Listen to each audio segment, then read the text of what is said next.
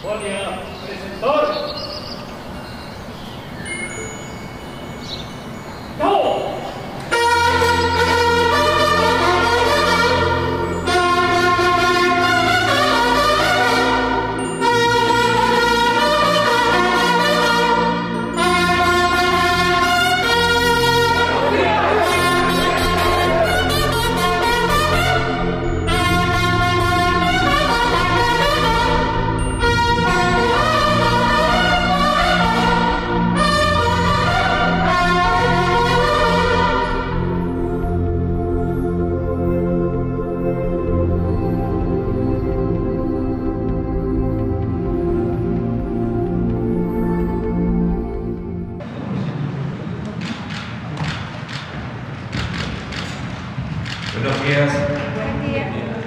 Vamos a iniciar la semana con el quién es quién en los precios, luego los videos y posteriormente, como siempre, las preguntas y las respuestas. Entonces, vamos a darle la palabra a Ricardo. Buenos días, señor presidente. Muchas gracias. Buenos días a todas y todos ustedes. ¿Quién es quién en el precio de los combustibles? Empezamos en los precios de las gasolinas. La gasolina regular con un precio promedio en el país de 20 pesos con 82 centavos. Quiere decir que la mayoría de las gasolineras están dando a 20 pesos con 82 eh, centavos. No quiere decir que hay algunas que den más caras, si las hay, las menos. Por eso el promedio está en 20.82 y una que otra también que lo da mucho más barato. De hecho, hay más que dan barato que dan caro. 22.79 el promedio por litro para la premium y 21.97 para el diésel. Con corte el día 6 de enero, el precio de la mezcla mexicana de petróleo, el barril a 74 dólares con 12 centavos de dólar y por tanto el estímulo fiscal en esta semana 62.25%. Por ahí algunas personas que no lo entienden, explicarles que del 100% del IEPS, 62.25 no se está pagando esta semana para que se mantenga el precio promedio que tenían los combustibles en noviembre del 2018 más la inflación acumulada en esos tres años. ¿Quiénes son las tres gasolineras que dan más caro en México? Redco, Lagas y Akron. Y las tres que dan más barato es ExxonMobil, Rendichicas y Orsan. Si nos vamos a ver por las ocho regiones en las que se trabaja el tema de los combustibles, móvil para la gasolina regular es la opción más cara, 22 pesos, 41 centavos por litro. Y esto es porque tiene un margen de tres pesos con nueve centavos en Matehuala, San Luis Potosí, mientras que con un margen de 23 centavos G500 en Mérida, Yucatán, con un precio de 20 pesos 19 centavos por litro, es la opción más económica. De Shell, 24.99 por litro de la Premium con un margen de 3 pesos 20 centavos, es la opción más cara con el margen más alto, comparado con franquicia Pemex en Mazatlán, Sinaloa, con un precio al público de 21 pesos 89 centavos por litro, 19 centavos de margen. Y el diésel con un margen de 3 pesos 45 centavos, estos angelitos de franquicia Pemex en Pueblo Nuevo, Durango, tienen la gasolina a un precio al, el diésel, perdón, a un precio al público de 23.73 por litro, mientras que vía Amigo en Cual, Sinaloa, perdón, en Culiacán, Sinaloa, 20.99 eh, con 20 centavos de, de, margen. Ya se nos estaba yendo, lenguando la traba con Culiacán, Sinaloa. Y en cuanto a verificaciones, atendimos 308 denuncias presentadas a través de la app de litro por litro. Realizamos 158 visitas o verificaciones, todos se dejaron verificar. Hubo dos que tuvieron anomalías, pero normales, no estaban dando litros de menos, otro tipo de, problemas en la bomba, de acuerdo a la NOM eh, mexicana para este tema. Las más baratas sin tomar en cuenta el margen, esto sí es el precio que paga el consumidor y que lo pueden verificar en la app de litro por litro, un instrumento gratuito que ayuda mucho a determinar dónde te conviene comprar el combustible. La más barata de la regular, como ejemplos, 19, 18 de móvil en Puebla, Puebla y 19 pesos con 19 centavos también de móvil en León, Guanajuato, allá con mis paisanos, mientras que las más caras 23.94 de franquicia Pemex en Mascota, Jalisco y 23 pesos con 29 centavos de franquicia Pemex en Buenavista, Michoacán, la premium la más barata 21 pesos con 3 centavos de Valero en Nopalucan, Puebla y 21 pesos con 25 centavos de Soriana en Tampico, Tamaulipas. Las más caras, 26 pesos con 19 centavos de Shell en la Miguel Hidalgo, aquí en la Ciudad de México, y 26 pesos con 19 centavos de la Shell en Iztapalapa, en la Ciudad de México. La Shell está dando muy cara la premium, no está siendo un buen proveedor en el tema de, la, de la premium. Hay muchos otros que la dan más económica. El diésel más barata, 20 pesos 78 centavos de móvil en San Andrés Cholula, Puebla, y 20.79 de Valero en Nopal, Nopalucan, Puebla. Las más caras, 25 pesos con 68 centavos de franquicia Pemex en Telmeme, de, en Oaxaca y 24 pesos con 94 centavos de franquicia Pemex en Mascota. Y seguimos supervisando también el tema de los servicios sanitarios que valoran mucho los consumidores de gasolinas y diésel. Vámonos al gas LP y en el gas LP si tomamos el 5 de enero el precio internacional y lo convertimos a pesos mexicanos y lo convertimos a kilos, la venta a kilos, ese día el precio hubiera sido 25 pesos con 27 centavos en base a esos términos de conversión. ¿Cuál era el promedio de las 145 regiones para el gas LP de precios máximos? 21 pesos con 45 centavos, prácticamente 4 pesos abajo del promedio internacional. En el caso de gas en tanque estacionario que se vende por litros, el litro, el promedio 11 pesos con 54 centavos promedio de las 145 regiones en el país, mientras que el 5 de enero el precio internacional hubiera, fue convertido a litros y a pesos mexicanos de 13 pesos con 49 centavos, prácticamente 2 pesos de diferencia abajo de los precios internacionales. Con ese proceso de conversión. Flama Gas eh, en Zempoala, Hidalgo, con un precio al público de 11 pesos con 3 centavos. Es un ejemplo de que siguen vendiendo abajo de precios máximos. En su región el precio máximo 12 pesos con 37 centavos y hay ejemplos de Hidalgo, Oaxaca, Zacatecas, Jalisco y San Luis Potosí. Esto es para tanques estacionarios, mientras que para cilindros Flamagas en Zempoala, Hidalgo, 20 pesos con 30 centavos precio al público, mientras que el precio máximo está en 22 pesos con 4 centavos, más uno peso 70 centavos abajo y tenemos ejemplos también en Hidalgo, en Puebla, en Oaxaca y en Nayarit que están dando por abajo del precio eh, máximo establecido y que esta política ha dado gran resultado en todo el país, siguiendo la instrucción que dio el señor presidente Andrés Manuel López Obrador.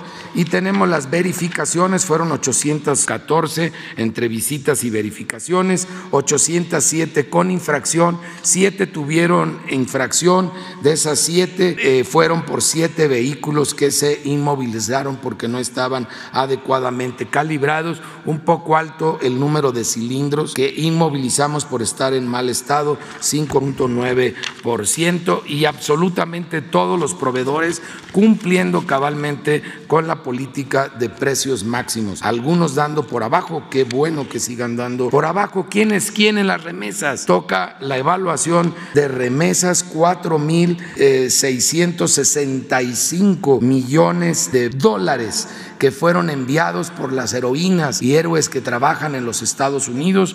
El promedio de la remesa 350 dólares.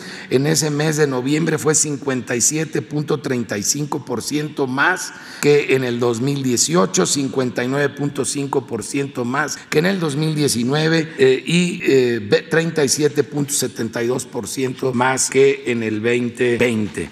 ¿Cuál fue la mejor opción para el envío de efectivo? Fue Ulink, que por los 350 dólares que la heroína o el héroe desde Estados Unidos envía a su esposa o mamá, fueron 7.210 pesos por los 350 dólares. Esto porque la comisión es de 0 dólares y el tipo cambiario, un promedio de 20 pesos por, con 60 centavos por dólar, mientras que la peor opción, para que lo tomen en cuenta los paisanos, las paisanas, la peor opción fue Western Union, que dio 6.816 pesos con 6 centavos, una diferencia de más de 400 pesos. Así que sí vale la pena allá en Estados Unidos escoger bien la remesadora.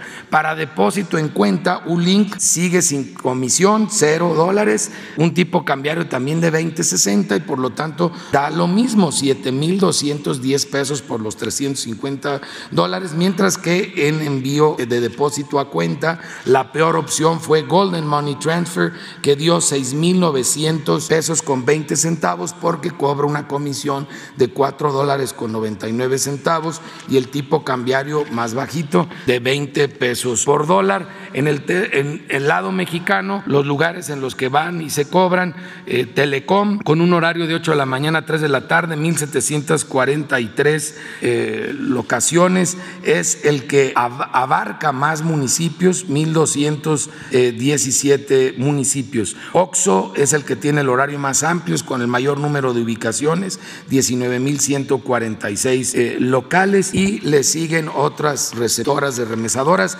Escojan, escojan la que les quede más cerca de casa, porque finalmente eso representa un ahorro en el gasto del traslado para ir a recibir ese promedio de 350 dólares ya convertido a pesos, pero la decisión de cuánto rinde, esa la toman en los Estados Unidos de acuerdo a la remesadora que utilizan. Recuerden que Banco del Bienestar es la mejor opción de depósito a cuenta si lo hacen desde Estados Unidos y solo necesitan su identificación consular, que también la pueden obtener en el mismo consulado mexicano. Vamos a ver cómo se han comportado los 21 productos de la canasta ya en paquete en las cuatro regiones que establece el Banco de México, en la zona centro, Ciudad de México, Estado de México, Guanajuato, Hidalgo, Morelos, Puebla, Querétaro y Tlaxcala.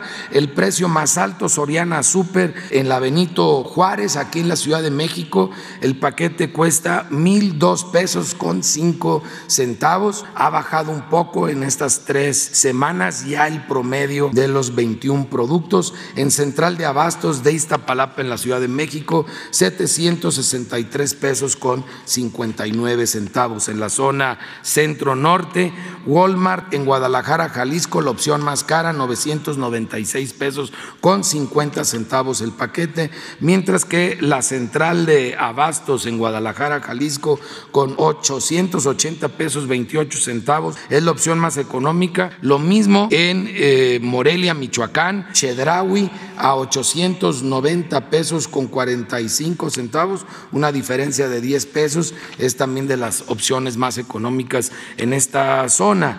En la zona norte, ley de Boulevard Quino en Hermosillo, Sonora, 986 pesos con 67 centavos, la opción más cara, como también, por ejemplo, en Monterrey, Nuevo León, Walmart, 960 pesos con 10 centavos, mientras que la más económica, otra vez, Central de Abastos, en Monterrey, Nuevo León, 752 pesos con 10 centavos. Vean la diferencia con la siguiente, que es en Saltillo, Coahuila, en Soriana Hiper, 908 pesos con 25 centavos. Y por último, en la zona sur-sureste, en Mega Soriana, en Centro Tabasco, 983 pesos es la opción más cara, como también Soriana Express en Campeche, Campeche, 963 pesos con 45 centavos, mientras que las más económicas, Central de Abastos de Villahermosa, Tabasco, 812 pesos con 79 centavos por los 21 productos en las cantidades que hemos venido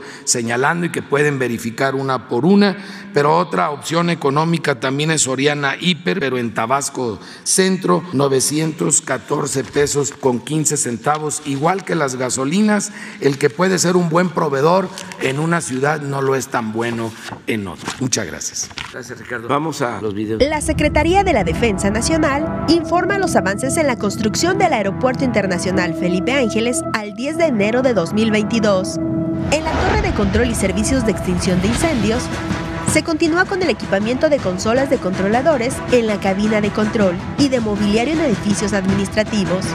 En el estacionamiento y terminal intermodal de transporte terrestre, se realiza el montaje de estructura metálica para la entreplanta abierta de la terminal de autobuses, así como en encubierta del eje troncal, atrio de Plaza Mexicana y puentes de interconexión. En las redes hidráulicas y sanitarias generales, se continúa con la soldadura de barandal en tanques de la planta de almacenamiento de agua primaria, así como la instalación de azulejo y pintura del edificio administrativo.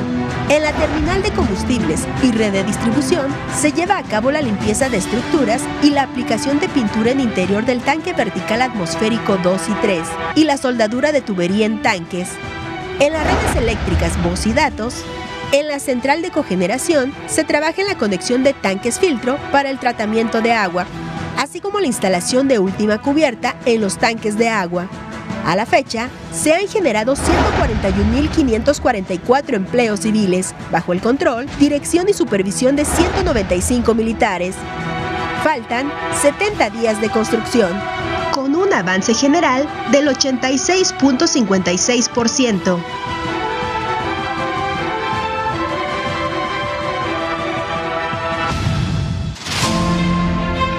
Es 7 de enero, estoy con el director del proyecto por parte de Pemex, el director del IMP y el vicepresidente de Samsung, donde arribó ese barco con seis módulos, aparte otros dos barcos con 41 equipos y vienen en camino tres barcos más a desembarcar ya todos los equipos críticos de Dos Bocas. Este barco es uno de los más grandes del mundo en cuestión de módulos de plantas químicas que se ha transportado desde Asia hasta América.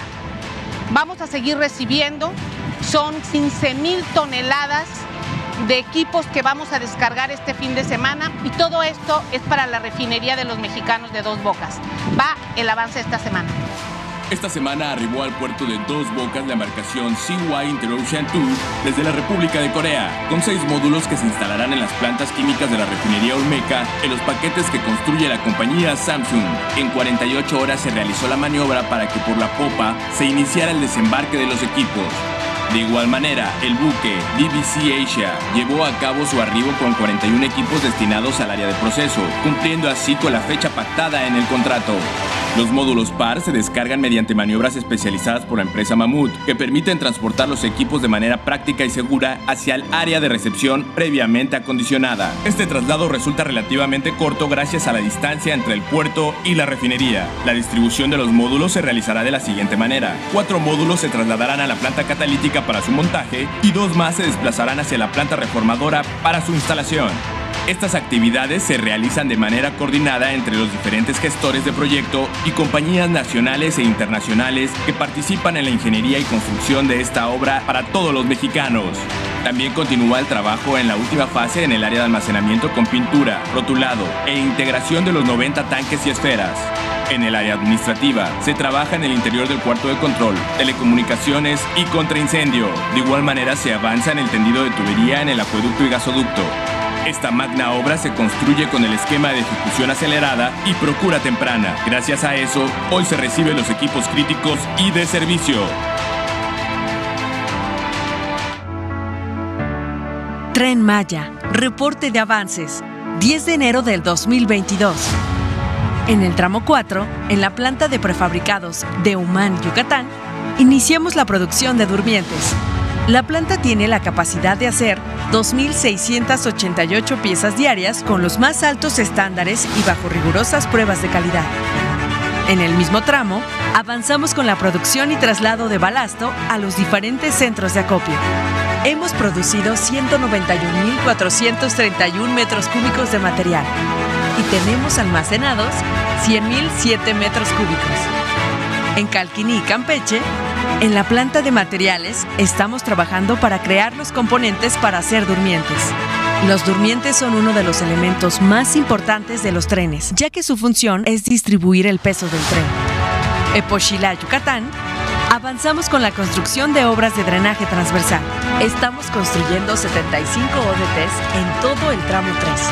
Al mismo tiempo, realizamos trabajos de terracería a lo largo de 42 kilómetros. En el tramo 2, avanzamos con el acopio de durmientes. En total tenemos 248.412 piezas. Al mismo tiempo, hemos avanzado con 94 kilómetros de terracerías en todo el tramo. En el tramo 1, en Palenque, Chiapas, avanzamos con la construcción del Centro de Atención a Visitantes, como parte del programa de mejoramiento de zonas arqueológicas, que contempla otros 15 centros en las principales zonas arqueológicas del sureste. En el mismo tramo, continuamos con las labores de terracerías, de las cuales hemos finalizado 123 kilómetros en total. Los empleos generados por el Tren Maya en el sureste de México suman 88.971. El Tren Maya avanza.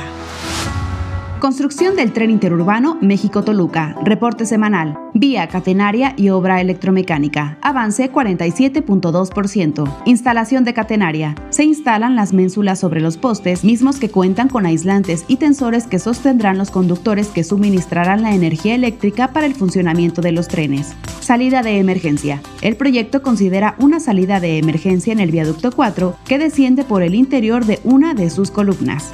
Instalación de vía. Continúa la colocación y nivelación de tramos de riel que formarán la vía izquierda que operará preferentemente con sentido a Toluca sobre el viaducto 4.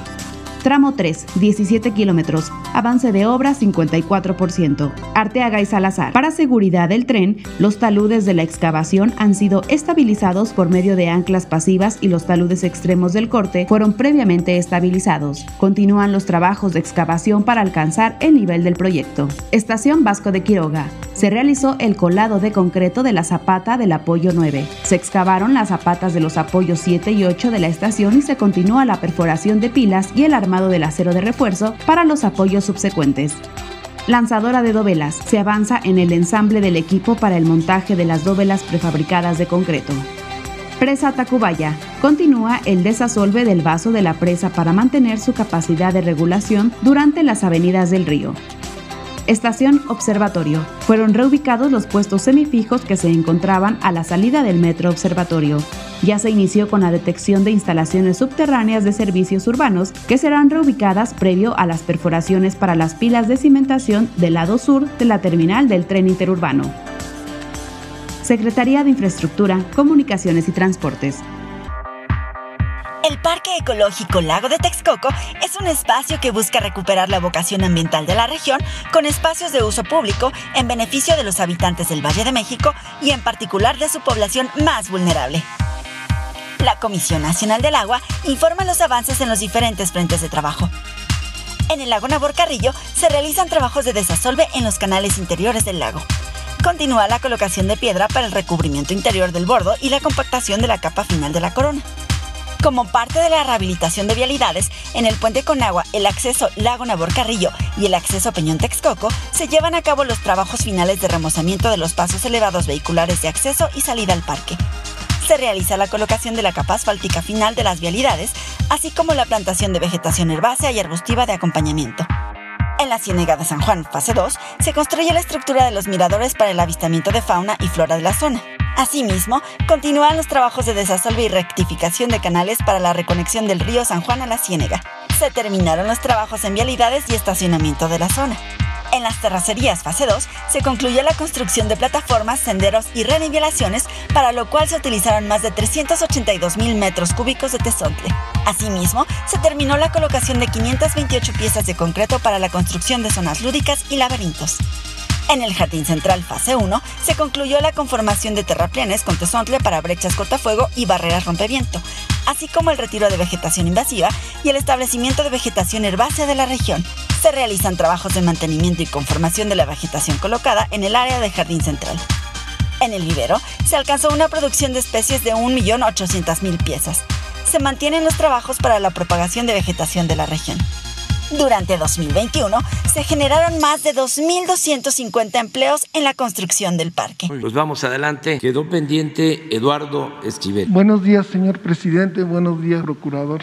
Eduardo Esquivel Ancona, SDP Noticias. La primera pregunta que le quisiera hacer, señor presidente, es si la Secretaría de Hacienda y Crédito Público está esperando eh, los remanentes del Banco de México el próximo mes de abril, que no pase lo que pasó el, año pasado, que nos entregaron, aunque y si creen que va a haber este, estos remanentes, porque luego no hay los remanentes.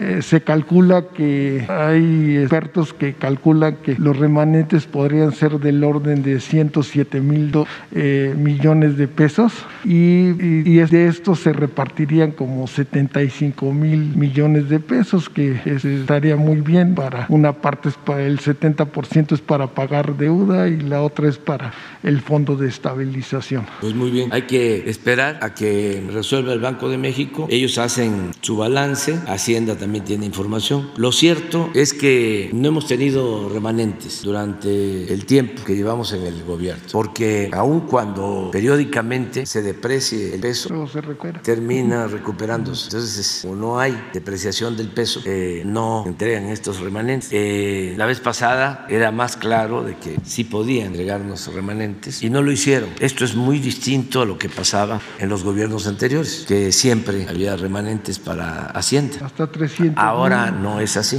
Pero bueno, vamos a esperar que terminen de hacer las cuentas y el balance y pues si nos corresponde sería un ingreso adicional importante. Por otro lado, este, en una siguiente pregunta eh, me gustaría saber qué posibilidades hay de que el próximo jueves primero, eh, jueves eh, de febrero, pueda venir la este, Raquel Buenrostro, la, la directora del SAT.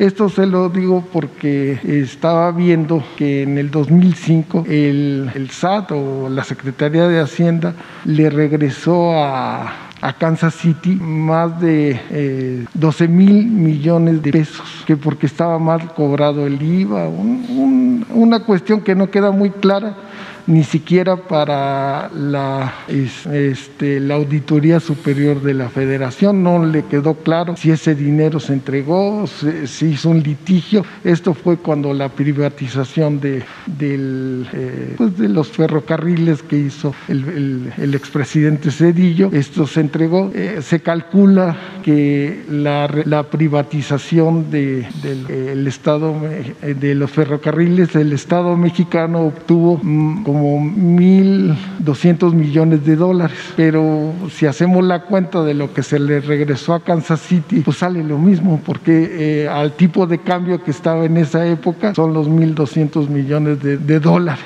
Entonces, yo creo que, como usted dice, hay que los jóvenes deben de saber qué pasó y nos y bueno y los no tan jóvenes como este también que quisiéramos saber qué pasó y que nos pudiera explicar la, eh, la licenciada este, Raquel Buenrostro que nos pudiera explicar qué es lo que pasó en esa en ese porque si nos sigue afectando pues el FOBAPRA nos sigue afectando esa privatización de los ferrocarriles nos sigue afectando aunque ya hayan pasado muchos años y, y este sí me gustaría y pues también cuando hubo una negociación bueno eh, descubrieron en, en, el 2005 también que este, Indetex este, hacía trampa eh, para importar importar las cosas aquí a México porque este, se sustentaba en el Tratado de Libre Comercio con la Unión Europea, pero eh, si venían desde España, pero no venían de España, venían de, de otro lugar, de, eh, se maquilaba en Bangladesh, los volvían a mandar a España y tenían arancel cero. Y entonces los descubrieron, pero nunca se supo si los multaron, si y eso también pues, podría ser también otra cosa que explicara, si, si multaron a, a Indetex, porque fueron millones y millones de euros lo que se dejó de, percibir el Estado mexicano por esa, eh, porque es otro arancel, si viene de Bangladesh o si viene, es otro arancel, no, eh, no es arancel cero como, como con el Tratado del Libre Comer con la Unión Europea. Eso sería. Sí, este, vamos a invitar a Raquel Buen Rostro que esté el jueves, día primero de febrero. Ya acordamos que el primer jueves de cada mes se va a informar sobre eh, resultados económicos, sociales, de cómo vamos. Este, entonces vamos a invitar a Raquel que nos aclare esto de los ferrocarriles, lo de la privatización, si se devolvió este impuesto. Eran unas prácticas eh, muy comunes, la devolución del IVA, al grado de que eh, empresas como Odebrecht construyeron su planta de polietileno allá en Coatzacoalcos con créditos de la banca de desarrollo y con la devolución de impuestos. O sea, no invertían nada. Todo era manejo de influencias. Vamos a la que Raquel nos diga. También lo que siempre sostengo es que debemos de evitar que eso continúe. Lo más importante es la no repetición. Ahora da gusto de que todas las empresas, las más grandes, eh, las operaciones de compraventa de grandes corporaciones que no pagaban impuestos, ahora están pagando. Y todo esto pues es en beneficio de la hacienda pública, del pueblo. Ya es completamente otra cosa. Son eh, hábitos que se están creando y que va a ser muy difícil que puedan eh, quitar en el futuro. Ya lo de la condonación de impuestos, que era una barbaridad, pues ya no podría volverse a implantar. ¿Cómo es que pague impuestos el campesino, el obrero, la gente más pobre? Porque si se compra una mercancía, ahí incluido un impuesto, ahí va el IVA. O un profesional, un integrante de clase media, un pequeño comerciante, mediano empresario. Y los grandes tenían mecanismos y sobre todo agarraderas, muchas influencias para que al final les condonaran los impuestos, miles de millones de pesos. Entonces, todo esto es lo que nos ha permitido también sortear la crisis, enfrentar la crisis, porque ahora ha mejorado la recaudación, sin aumentar los precios de las gasolinas, sin gasolinazos y sin aumentar impuestos. Es que no haya privilegios, que no haya corrupción y que no haya derroche, que el gobierno sea austero. Esa es la fórmula y así vamos saliendo adelante. Muchas gracias. Carlos Guzmán. ¿Qué tal, señor presidente? Buen día. Carlos Guzmán de Aba Noticias Veracruz. Eh, pues tres temas rápidamente que deseo consultarle. El primero es, lo escucho un poquito ronco eh, en el tema de... Amanecí ronco. Sí, nos puede hablar un este, poco de eso. Voy a hacer la prueba más tarde, pero yo creo que es gripe. De todas maneras. Sí, a cuidarse. Y el tema, obviamente, está por aquí el procurador hubo un tema con, el tema, con la cuestión COVID con Aeroméxico, una empresa, si nos puede informar de cómo va el tema de Aeroméxico, canceló muchos vuelos por el tema de que tripulaciones estaban eh, con casos COVID. No sé si el procurador nos puede informar cómo va el tema en este momento. Sí, con mucho gusto. Primero comentar que a partir de ayer domingo por la tarde ya estaban regularizados los vuelos, cosa que pude constatar personalmente. 260 eh, vuelos fueron cancelados por Aeroméxico. El problema se concentró en Aeroméxico y en consecuencia se concentró en el aeropuerto de la Ciudad de México porque el Benito Juárez es la base de operación de Aeroméxico. Entre el 6 de enero y el 10 de enero fueron 260 vuelos cancelados por Aeroméxico, más otros tantos que salieron con dos, tres, cuatro, hasta seis horas de, retraso. Eh, ah, desafortunadamente se notó que no hay una cultura de la denuncia por parte de los pasajeros de la transportación aérea porque otorgamos solamente 103 asesorías, hubo 18 conciliaciones inmediatas y 8 quejas formales.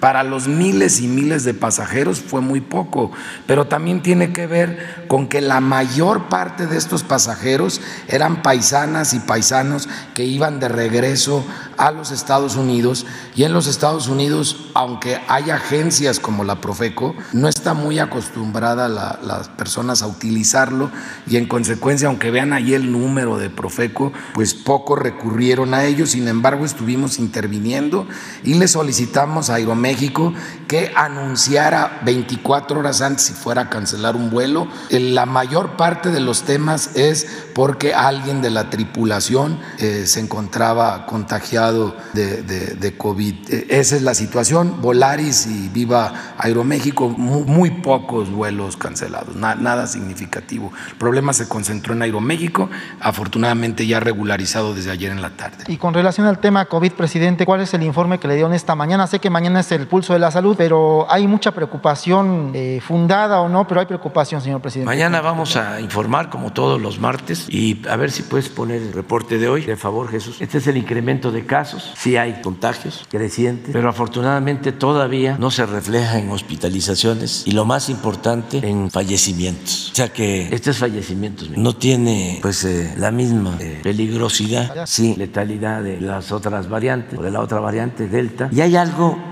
que me gustó, que quiero aprovechar para transmitir, este, un eh, decálogo, no sé si es decálogo, que hizo Pedro Miguel, de una información que está difundiendo la Secretaría de Salud de la Ciudad de México. Pero es muy importante la forma como lo este, ha escrito de Pedro Miguel, porque es periodista y ustedes saben cómo comunicarse. A veces los servidores públicos, los técnicos, eh, no comunican bien y hay términos que la gente no entiende y creen muchos profesionistas o profesionales que entre más términos técnicos, entre más hablen físico, como se decía antes, son más importantes.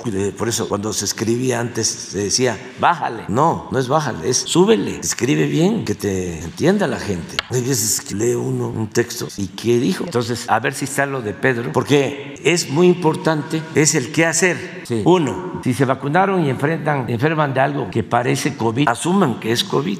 Dos, Chéquense la oxigenación y si esta es normal, por arriba de 90, no presentan dificultades respiratorias ni fiebre alta, eviten salir a hacerse una prueba de COVID. Tres, tomen paracetamol, permanezcan en su casa, aíslense y eviten contagiar a otras personas. La gran mayoría de las personas vacunadas, la variante Omicron es un COVIDcito, o sea que no tiene la potencia que tenía la variante del 4. Si hay fiebre alta o baja oxigenación, llamen a Locatel para recibir orientación y atención. Ahí está 800 0044 800 o 55 56 58 11 11. A ver si lo dejamos pues un rato. Se sube a la página 5. Se ruega a los empleadores que no pidan resultados de pruebas de COVID a sus empleados. Hay escasez mundial de reactivos. 6. Sigan usando cubrebocas, observen la sana distancia, tosan o estornuden en el ángulo interior del codo, lávense ¿no?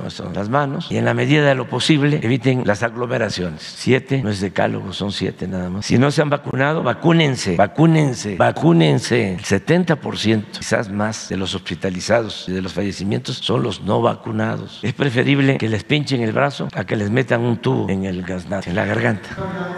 Eh, hemos visto que el canciller Marcelo Ebrard anda muy activo por Sudamérica se menciona la visita de Xiomara Castro el próximo 15 de este mes aquí a Palacio Nacional. También se especula la visita del presidente electo Boric de Chile. Eh, ¿Qué hay de esto? Y también, si me permite rápidamente, eh, el fin de año estuvimos por Toluca, Estado de México. Eh, varias personas se nos acercaron porque esta conferencia dice que, dicen que no la ven, pero bueno, finalmente la, gente nos ubica y nos comentaba que si el tren interurbano México-Toluca ya hace recorridos de, de prueba hasta la Marquesa, ¿por qué no ponerlo a trabajar de una vez en el tren que ya está funcionando, ya que mencionan ellos, no sé, se lo pregunto a usted, que hay mantenimiento que se paga, se paga eh, rentas, todo eso. No sé si hay alguna posibilidad o si ya sea cierta esta versión. Pues, sí, pero lo que queremos es inaugurarlo ya a finales de este año. Eh, no queremos hacerlo por parte. Además, si se dan cuenta en el informe, traemos un 50% en catenarias, que es la línea eléctrica que alimenta el tren. Entonces, tiene que estar al 100. Lo que estamos haciendo es eh, aplicándonos fondo para avanzar, porque eh, son varias empresas y no todas están al mismo ritmo, pero se está trabajando en eso. Yo espero que a finales del año, a más tardar a principios del año próximo, ya lo inauguremos, porque ha llevado mucho tiempo y ya necesitamos concluir. Ah, bueno, como ustedes saben, es muy buena la relación de México con todos los países del mundo, de manera muy especial con los países del continente americano, América del Norte, la relación con Canadá, con Estados Unidos, nuestros hermanos de Centroamérica y también con países del sur del continente. Eh, acabamos de entregar nosotros eh, la coordinación de la Organización de Países de América Latina y del Caribe. Se entregó a Argentina y todos muy agradecidos con México, sobre todo porque en los tiempos más difíciles de la pandemia nosotros ayudamos con vacunas y hemos estado actuando con solidaridad en varios terrenos. Entonces nos dio mucho gusto el triunfo de la señora Xiomara en Honduras. Me mandó a decir que pues está preparando su toma de posición y que posteriormente viene. Es hasta muy probable que si ella viene pues será muy bien recibida. Pero yo estoy pensando hacer una gira este año a Centroamérica y la iría a visitar. Todavía no este, tengo el tiempo definido, pero sí tengo interés en ir a algunos países de Centroamérica, nuestros hermanos vecinos, porque he salido tres veces y las tres a Estados Unidos, una a Nueva York, dos a Washington. Entonces me falta el sur, Centroamérica, pero no nos adelante. Entonces nos dio mucho gusto lo del triunfo de Boric en Chile, fue algo muy esperanzador para América Latina. Y vamos a mantener buenas relaciones con todos los gobiernos bajo los principios constitucionales. Ya saben ustedes lo que se estableció en el artículo 89 sobre la no intervención, la autodeterminación de los pueblos, la cooperación para el desarrollo, los derechos humanos. Y sobre eso eh, se está recuperando, aunque no le guste esta expresión, no debiera yo decirlo, pero sí se está recuperando mucho eh, el prestigio de la política exterior de México, no solo en América Latina y el Caribe, sino en el mundo, porque se abandonaron los principios de política exterior. Entonces ya es otra cosa. Vamos a dar a conocer en esta semana que se van a nombrar nuevos embajadores y cónsules, mujeres y hombres, esta semana. Lo va a hacer la Secretaría de Relaciones Exteriores y mañana vamos a tener aquí una reunión con todos los embajadores y cónsules, cónsules de México en países extranjeros. Vamos a, intercambiar opiniones, puntos de vista. No queremos pleito con nadie. México siempre ha buscado la conciliación y por eso nos tienen eh, confianza. Por eso hasta se le pide a México que actúe como intermediario en conflictos internacionales. Pero no somos tampoco protagónicos de estar queriéndonos meter en asuntos internos de otros países. Yo siempre he sostenido que la mejor política exterior es la interior. Si hacemos bien las cosas aquí, nos van a, a reconocer afuera. No podemos ser candil de la calle y oscuridad de la casa. Entonces, de manera prudente, sin protagonismo, mantener nuestra política exterior que tiene pues eh, fama en todo el mundo. Por ejemplo, lo que ha hecho México para proteger a perseguidos políticos, el derecho de asilo que viene de atrás, desde el general Cárdenas y también la época del presidente Madero y de otros presidentes. Ahora que se triunfa en Chile, imagínense cómo no va a estar contento el pueblo de México o la mayoría del pueblo de México o un sector del pueblo de México. Sí, cuando el golpe de Estado de 1973, sí, México fue el país que protegió a los perseguidos y aquí vivieron en el exilio muchos chilenos. Bueno, fueron nuestros maestros en la facultad donde yo estudié en ciencia política. Tuve maestros chilenos cuando las dictaduras en Sudamérica. Ahora, afortunadamente, con democracia ha ido avanzando el movimiento progresista y eso es muy bueno. Entonces, sin meternos mucho, pues sí hay cosas que nos dan gusto, ¿no? que nos alegran. Hola a todas y a todos. Soy Nuri Fernández de la Caracola. Buenos días, presidente. Buenos días, procurador.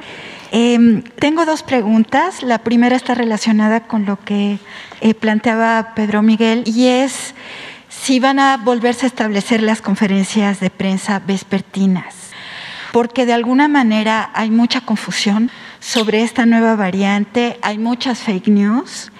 Y también podría tratarse de que se trate ya de una derivación del, del virus hacia una gripe generalizada y no exactamente a una pandemia tan grave como la que hemos vivido. Entonces, sí sería muy importante que los especialistas, los expertos, pudieran volver a informar a la población. Sí, es buena tu propuesta. Lo vamos a analizar. Hoy tenemos reunión en la tarde noche. Y no es tanto el que eh, la gente se asuste, porque el pueblo de México es un pueblo muy inteligente y siempre está informado. Y aquí podríamos, así como lo hicimos, estar haciendo recomendaciones. Pero hay una cuestión especial. Bueno, ni tan especial. También se da en otras partes. Aquí tenemos una prensa, no en su totalidad, pero tenemos una prensa conservadora muy sensacionalista. Entonces exageran todo y le echan la culpa de todo al gobierno. Entonces, informar en las tardes sobre esto ayuda para que no confundan. Estaba yo viendo ahora con las colas en el aeropuerto y los medios insinuando de que es el gobierno. No se atreven a decir la verdad. ¿Cuál es la verdad? Pues que se enfermaron pilotos, sobrecargos. Y en el caso de Aeroméxico hay algo especial.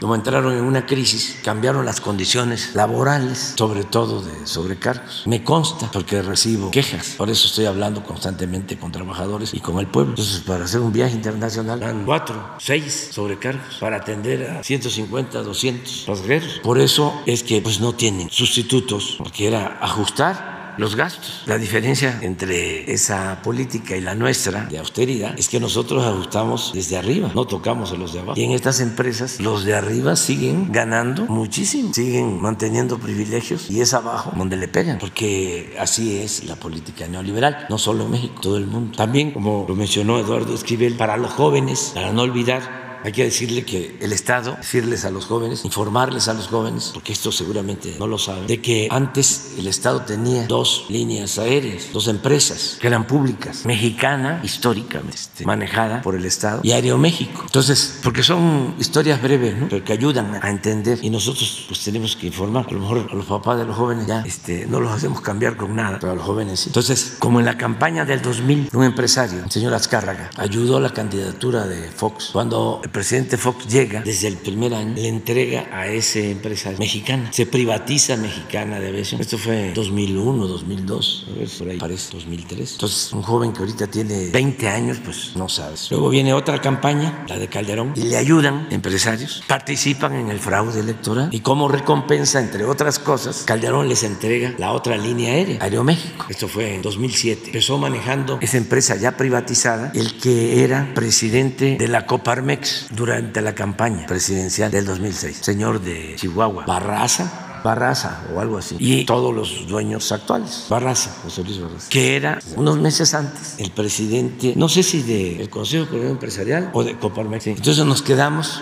sin ninguna línea, pero eso no lo explican los medios conservadores, tendenciosos, y todavía insinúan que, culpa, que es culpa nuestra. Entonces ya es el colmo. ¿Por qué quieren apostar a la desmemoria, a la amnesia? Ojalá y todo esto se siga diciendo, porque cuando llevaron a cabo esas privatizaciones, nadie dijo nada en los medios no hay estudios en los centros de investigación de la UNAM o en las universidades públicas. No hay estudios en los círculos de la intelectualidad oficiosa. Eran temas que no se trataban. También es importante con esto del aeropuerto decir que afortunadamente ya el 21 de marzo ya inauguramos el nuevo aeropuerto y este y vamos a demostrar con hechos, que fue una decisión correcta, que el pueblo es sabio. ¿Saben cuándo iba a estar supuestamente terminado el nuevo aeropuerto de Texcoco? En el 2025. Ya tenemos saturado, saturado el actual aeropuerto. Pues ya en un poco más de dos meses tenemos otro aeropuerto. O sea, vamos avanzando. Y mi segunda pregunta es justo sobre, sobre esta situación. Eh, en el mensaje de Año Nuevo decía que hay una relación buena con la gente de Atenco, del Frente Popular en Defensa de la Tierra y para construir el proyecto del lago de Texcoco se va a declarar probablemente una nueva área natural protegida y esto implica una consulta con la comunidad. Eh, quisiera saber cómo se ha desarrollado este... Bueno, ellos son pues de alguna manera también héroes en la defensa de la tierra y han sido personas que con sus vidas incluso, porque hubo gente que se fue en ese movimiento, eh, pues han defendido la tierra de los proyectos empresariales y aeroportuarios. Entonces, ¿cómo es esta relación y cómo va a ser el proceso de consulta para el establecimiento de esta nueva área? Pues eh, en efecto, eh, va a ser una nueva área natural protegida. No tengo el dato, pero deben de ser más de 10 mil hectáreas. a ver si puedes conseguir. Y se ha llegado a un acuerdo, si no definitivo, sí, este, inicial con uh, los grupos de campesinos y con los del movimiento de Atenco. Y ya llevamos bastante tiempo trabajando, dialogando, conciliando. No ha sido así fácil, este, pero se ha avanzado bastante. Y ahora, en efecto, lo que viene es una consulta. A mí me gustaría que toda la gente de Atenco y de todos los pueblos, pues este, nos den su confianza, porque se recupera la tierra, primero para la naturaleza, para los lagos, para las aves. Y segundo, para la gente, porque esa superficie va a ser manejada por campesinos de la región. Lo que no se va a permitir es llevar a cabo construcciones, nada de negocios inmobiliarios. Área natural protegida solo agricultura y eh, los lagos para eh, aves. Y sí, un centro recreativo, muchas canchas para todos los deportes, eh, lugares para la convivencia, para que la gente pueda ir los domingos. Ya ven que hay veces que si se tienen estos espacios públicos, se puede ir ahí a celebrar un cumpleaños eh, o una fiesta familiar y va a ser público. Y se están haciendo las instalaciones con ese propósito. Y todo también de buen gusto, porque los arquitectos que están son de lo mejor. Entonces así vamos. No hemos querido hablar mucho porque pues nuestros este, adversarios buscan la forma ¿no? de obstaculizarnos en todo, pero sí se va avanzando. Muy bien, tú también. Gracias, presidente. Buenos días, Antonio Baranda de Reforma.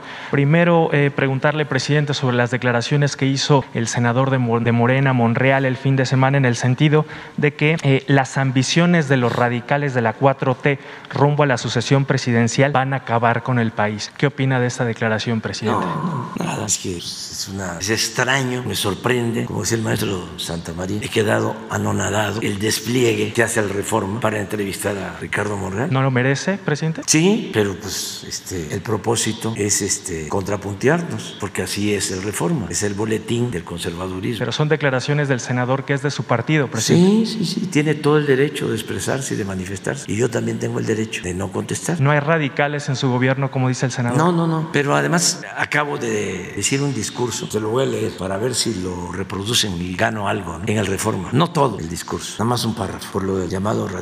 Lo puedes poner, es el del Zócalo. Ya sé que no es un asunto tuyo, tiene que ver con los jefes de Reforma, pero a lo mejor acceden y me publican el párrafo para darle una respuesta a lo que me estás preguntando, profunda, no así de bote pronto, porque es muy importante el tema, mucho, muy importante. Y no solo aplica para México, sino para el mundo. Entonces, no hay, perdón, no hay radicales ni radicalismo en su gobierno, presidente. Somos radicales nosotros. Por la palabra radical viene de raíz y nosotros queremos arrancar de raíz al régimen corrupto, de injusticias y de privilegios. Claro que somos radicales. Presidente, el senador también decía que... A ver, pero espérate, vamos una por una, porque es interesante el tema para todos los gobiernos y los movimientos que realmente, que sinceramente, que auténticamente buscan la transformación. Creo que hasta el final. Al final. A ver, adelante. Aquí, sube, ya la encontré. Tiene un contexto, pero nada se logra, y esto aplica en México y en todo el mundo, nada se logra con las medias tintas, con el centrismo, la moderación. Los publicistas del periodo neoliberal, que ya se fue, se está terminando esa pesadilla. Los publicistas del periodo neoliberal, además de la risa fingida, ¿se acuerdan de eso? El peinado engominado y la falsedad de la imagen, siempre recomiendan a los candidatos y gobernantes correrse al centro, es decir, quedar bien con todos. Pues no, eso es un error. El noble oficio de la política exige autenticidad y definiciones. Ser de izquierda es anclarnos en nuestros ideales y principios, no desdibujarnos, no zigzaguear, no dar bandazos. Si somos auténticos, si hablamos con la verdad y nos pronunciamos por los pobres y por la justicia, mantendremos identidad y ello puede significar simpatía, no solo de los de abajo, sino también de la gente lúcida y humana, de la clase media y alta. Y con eso basta para enfrentar a las fuerzas conservadoras, para enfrentar a los reaccionarios. Es que es interesante el tema. Decía Campo que los moderados no eran más que conservadores, más despiertos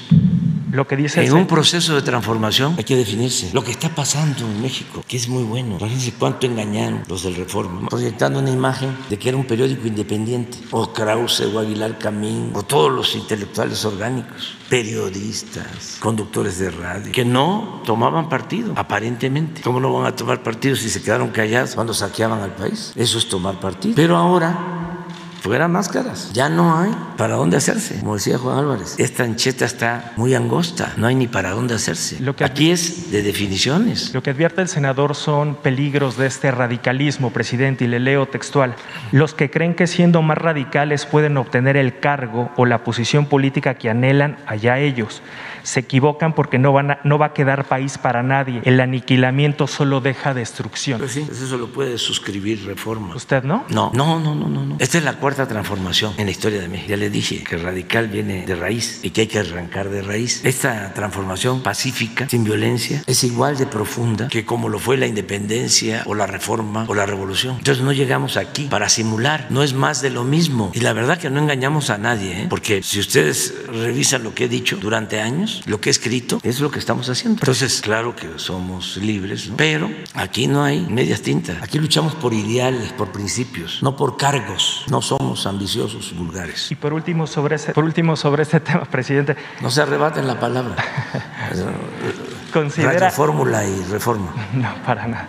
Considera, como dice el senador, un error que se haya adelantado esta sucesión presidencial, hablando, por ejemplo, de las corcholatas. No, porque no adelantarla es el porfiriato. Así era antes. Los tapados, las decisiones de élite. No, el pueblo va a decidir. Nada más que se tiene la idea de que el pueblo no sabe que la política es asunto de los políticos. Pues no, el pueblo sabe más que nosotros, que los dirigentes. El pueblo es mi ángel de la guarda. El pueblo es el que me ha sacado adelante en los momentos más difíciles. El pueblo es mucha pieza, pero si no le tenemos respeto y pensamos que es en reuniones de cúpula donde se resuelven las cosas, pues estamos mal. No hemos entendido nada. Va a ser la gente la que va a decidir y este y el Reforma pues lo sabe, ¿eh? nada más que este, está muy molesto. Presidente, y en un segundo tema ya hablaba del eh, asunto internacional y de la política mexicana en ese sentido. Preguntarle por qué se tomó la decisión por parte del gobierno de la Cancillería de no enviar a ningún representante de esa dependencia de la Cancillería a la toma de posesión del presidente Ortega. Todavía no se decide. ¿Cuándo es la toma de posesión?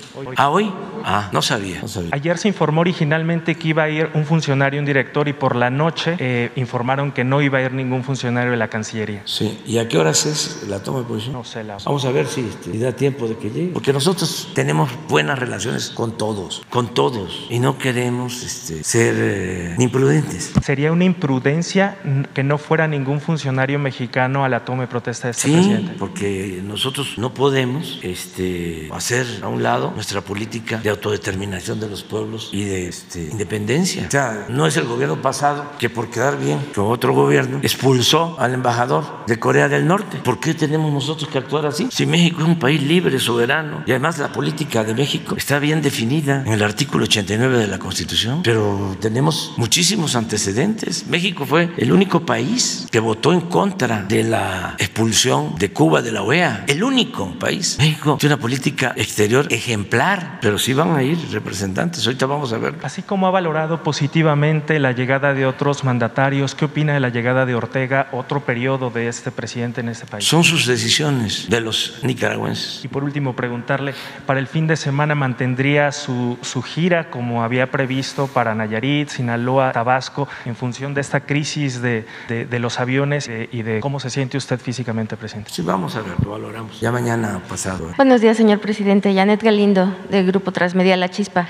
Eh, dos preguntas rápidamente. Eh, la primera, con respecto a la modificación que se, el reajuste que se hizo eh, con la ruta del tren Maya, ¿cómo van eh, este convenio o, bueno, esta solicitud que se había hecho hacia los hoteleros eh, de la Riviera Maya para que eh, los apoyaran? Van bien las pláticas. Las pláticas. Sí, y el nuevo trazo ya se está definiendo. En estos días ya se tiene resuelto. Es en el tramo nada más Sí, en tramo. de Cancún a Tulum, ok. pero ya se ha avanzado mucho. Pero sí, ahí se va. Y hay apoyos de los hoteleros, todos están ayudando. Perfecto. Y eh, tenemos ya, am, tiene ya eh, la fecha de entrega del aeropuerto este, Felipe Ángeles para el 21 de marzo, pero eh, ya tiene alguna fecha eh, tentativa para Dos Bocas, para la refinería de Dos Bocas. Julio de este año. Ok. Julio de este año. Y este, nuestro reconocimiento a Rocío Nale, porque está ahí, es como el ingeniero Vallejo en el aeropuerto. Eso es un ejemplo claro de que aquí no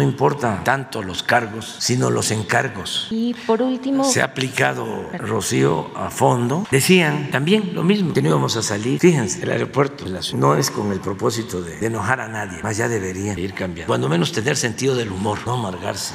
La vida es un dulce. por último, Este aeropuerto va a quedar bellísimo. Cuando visiten los baños, que han sido tan cuestionados sin haberlos visto, van a decir, esto no se ve en ninguna parte del mundo, ningún aeropuerto del mundo. Nada más estoy mencionando los- la calidad de la obra, toda la obra, porque estamos hablando de conjuntos habitacionales construidos, estamos hablando de plazas comerciales, estamos hablando de un hotel, estamos hablando de hospital, estamos hablando de escuelas, estamos hablando del museo, estamos hablando de la base aérea, estamos hablando del tren para llegar. O sea, es calidad, muchísimas obras en tiempo récord, con todo mi respeto y sin el ánimo, desde luego, de este, querer compararnos, son circunstancias distintas. Pero esto ni en los países con más experiencia en realizar obras en meses, saben que a veces sacan de que hacen un hospital en una semana o 15 días. Este aeropuerto va a estar considerado como una de las obras que se terminó con menos tiempo. Pero luego está el costo. Estamos hablando de que su costo real, aún cuando pagamos 100 mil millones para cancelar la otra obra y no les quedamos a deber ni un peso, aún así nos vamos a ahorrar 125 mil millones de pesos, más de la mitad de lo que nos cuesta el tren Maya. Entonces, sí es algo importante y por eso lo de la refinería se hizo, hizo la licitación original. Una de las empresas más famosas en el mundo estaba queriendo cobrarnos el doble. Se estimaron 8 mil millones de dólares y casi querían 16 mil millones y lo más este, importante, no se comprometían a, terminarlo en el, a terminarla en el sexenio y por eso tomamos la decisión la secretaria de Energía, Rocío, de está todos los días en la obra. Y miren eso, pero algún día, la vez pasada lo comentábamos, se va a tomar en cuenta la decisión de hacer la refinería en la terminal de Dos Bocas, porque ahí llega todo el petróleo que se extrae de Campeche y del sureste, más de un millón de barriles. O sea, no se van a tener que hacer instalaciones. Cuando tenían pensado hacer la refinería de Hidalgo, ya después hablamos de eso para los jóvenes, este, pues tenían que hacer yo más instalaciones. Aquí está la terminal de crudo pero también está el puerto. Imagínense cómo le hacemos para trasladar todos estos equipos si no estuviese la refinería en el puerto. Entonces en julio vamos a tener. Claro, va a llevar un tiempo de pruebas, pero queremos inaugurar la refinería Olmeca en julio de este año. Ok, gracias. Y por último, nada más, eh, estamos a pocas semanas, estamos a pocas semanas de eh, cumplir dos años de esta, de que se diera una primer fase de esta pandemia. Eh, han sido muchos los retos que se han tenido que cumplir y mucho el trabajo eh, por parte del gobierno, por parte de la Secretaría de Salud y de todos los que han tenido que trabajar.